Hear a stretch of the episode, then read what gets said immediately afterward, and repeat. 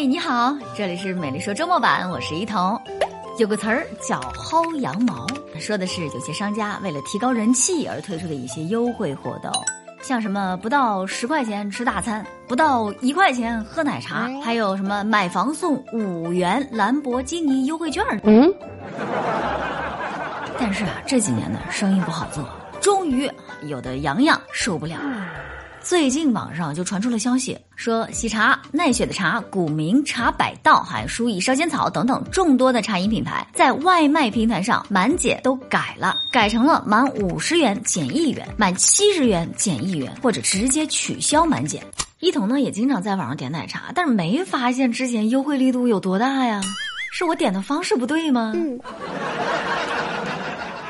对此，杭州一家茶百道商家回应说，从十一月一号开始的，现在生意难做，没什么利润。十一月五号，多家茶饮品牌联合抵制外卖满减这个事儿吧，登上了微博热搜。有网友就担心了，以后咱们线上点茶饮外卖会不会越来越贵呀？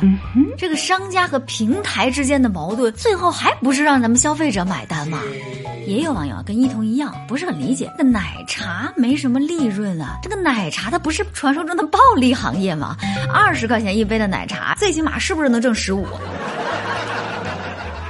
说到奶茶的利润，曾经在广东开独立茶饮店的一位老板就说了：“我们基本上都是靠跑量，薄利多销。当时入驻的是美团平台，一般要抽成百分之二十三。打个比方，一杯奶茶十四块钱，商家拿到手的也就十块钱左右，再去掉成本价六到七块钱，包括人工啊、水电啊、房租啊、原料这些花销。哎呀，你要这样算下来吧，那你说你开奶茶店，你图啥呀？”难怪有网友调侃：这些卖的贵的品牌都说自己赚不到钱，某雪冰城真的是一直在做慈善啊！商家做不做慈善我们不知道，但是有些人呢，你咋就那么喜欢给人添麻烦呢？你像下边这俩女孩吧，你好好的干点啥不好，非得干这事儿。说的就是十一月四号早上，杭州消防接到了报警，说是西湖区有两个人的脖子。被铁链锁到一块儿了啊！需要捡铁链救人，这脖子都被锁了，那消防就赶紧的吧。随后，消防到达现场之后，看到被铁链锁住的是两个女孩子，二十多岁。这两个女孩呢，已经走到了餐馆门口，而脖子呢，确实是被铁链套牢了，铁链上还有一把锁。哎呀，这光天化日之下，谁那么胆大妄为，把铁链锁在两个女孩脖子上，还上了一把锁？哎呀！说出来你都不信，嗯，我一同看新闻的时候都吓了一跳，是他们自己锁的。What？对他们自己锁的。你是谁？你是谁？你到底是谁？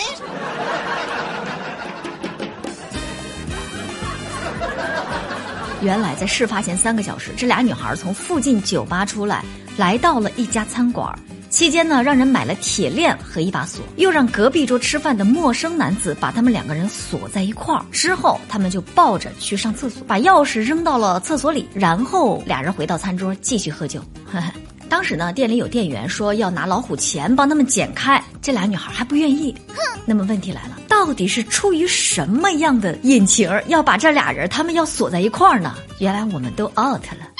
女孩说了，这个叫姐妹喝酒生死局啊，是一个网红游戏。怕的是什么呢？有人中途喝不动了就溜了，干脆用铁链锁起来啊，谁也别想跑。怎么说呢？这个很难在节目当中找到一个合适的词去评价这种行为哈，只能说哈，如果下次姐妹再被锁上了，咱可以拨打电线杆上的开锁电话啊。老是麻烦消防员，有时候也怪不好意思的。有一句话怎么说来着？杀鸡焉用牛刀呢？说是不要麻烦，但是现实当中，消防员小哥还真是挺忙的。最近，惠州市惠东消防救援大队的消防员们又出警了，为啥呢？因为有人被困在岛上了。当天有十二名群众啊，在海岛上拍婚纱照，结果到了傍晚的时候啊，突然就遇到了涨潮，十二个人就被困在了孤岛上了。由于现在正处在秋冬季节，海边呢这个日夜温差非常的大，被困人员呢穿的又比较单薄，气温呢逐渐降低，没有御寒的衣物，岛上缺水缺粮，被困地点的地形又比较特殊，周围都是一些礁石啊、浅滩啊，一些小型的舟艇还真的是没有办法通过。最后，咱们的消防员采用。用徒步渡海的方法，哎呦我天哪！我徒步渡海就是走着去呗，开展了救援。有两名救援人员穿着救生衣，系上安全绳索，到达对面岛上。到达之后，采用每趟护送两人沿绳索返回的方式进行救援。最终啊，经过两个多小时、六次涉水往返，咱们消防员终于成功的完成了任务啊，把这些被困人员转移到了安全地带。这时有人就问了啊，说这个一彤啊，这消防员出警要收费吗？想啥呢？当然不收费。根据《中华人民共和国消防法》第四十九条规定，国家综合性消防救援队、专职消防队扑救火灾、应急救援不得收取任何费用。所以，不管是救火、救人、救猫、救狗、摘蜂窝、取钥匙等等，哈，咱们消防救援队伍呢都不会收取任何的费用。但是，不收费不表示咱就可以，嗯是吧？咱得知道心疼人。最起码，咱做一个相对成熟的成年人不好吗？就是不随便给人添麻烦那种。嗯，说到成熟啊，人吧，一旦遇到感情的事儿了，就感觉很难成熟的起来啊。你看下边这俩人啊，二零一七年，南京的男子张某和女子李某相恋了。两人相处了四年之后呢，因为感情不和就分手了。分手后，这个张某啊就向自己的前女友李某索要恋爱期间九十五万的费用啊。可是这个要求呢遭到了李某的拒绝。李某认为，既然是恋爱当中的花费，那就不存在偿还这个说法。这张某啊真的是越想越气啊！啊，人没了就算了，这我的钱咋也没了呢？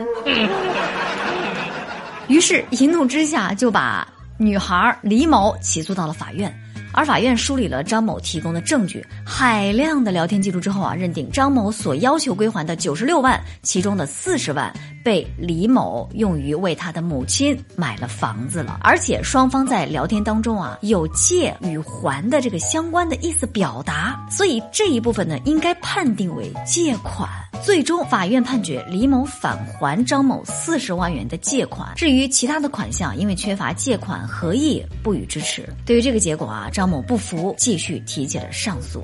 而南京市中级人民法院在二审的审理之后，还是维持了原判。哎，咱老说问世间情是何物，到最后只剩下转账记录。有懂法的律师就说了啊，不不不，有懂法律的网友就说了。以后发红包一律不要发五二零啊、一三一四呀这样的数额，就发整数，备注也不要加什么“我爱你”啊之类的啊，直接写这是你要的钱。而收到红包的一方，收完之后记得回复“谢谢亲爱的，节日红包好喜欢哟”，锁定红包的赠与性质。啊，懂了。原来爱情这么伤，比想象中还难。爱情啊，确实是个难题哈，但是想要红包还不简单。已经跟大家说了好几天了啊，再念叨两句：淘宝搜索“福利发发发幺幺幺九九”，看看手气呗。拜了个拜，嗯嘛。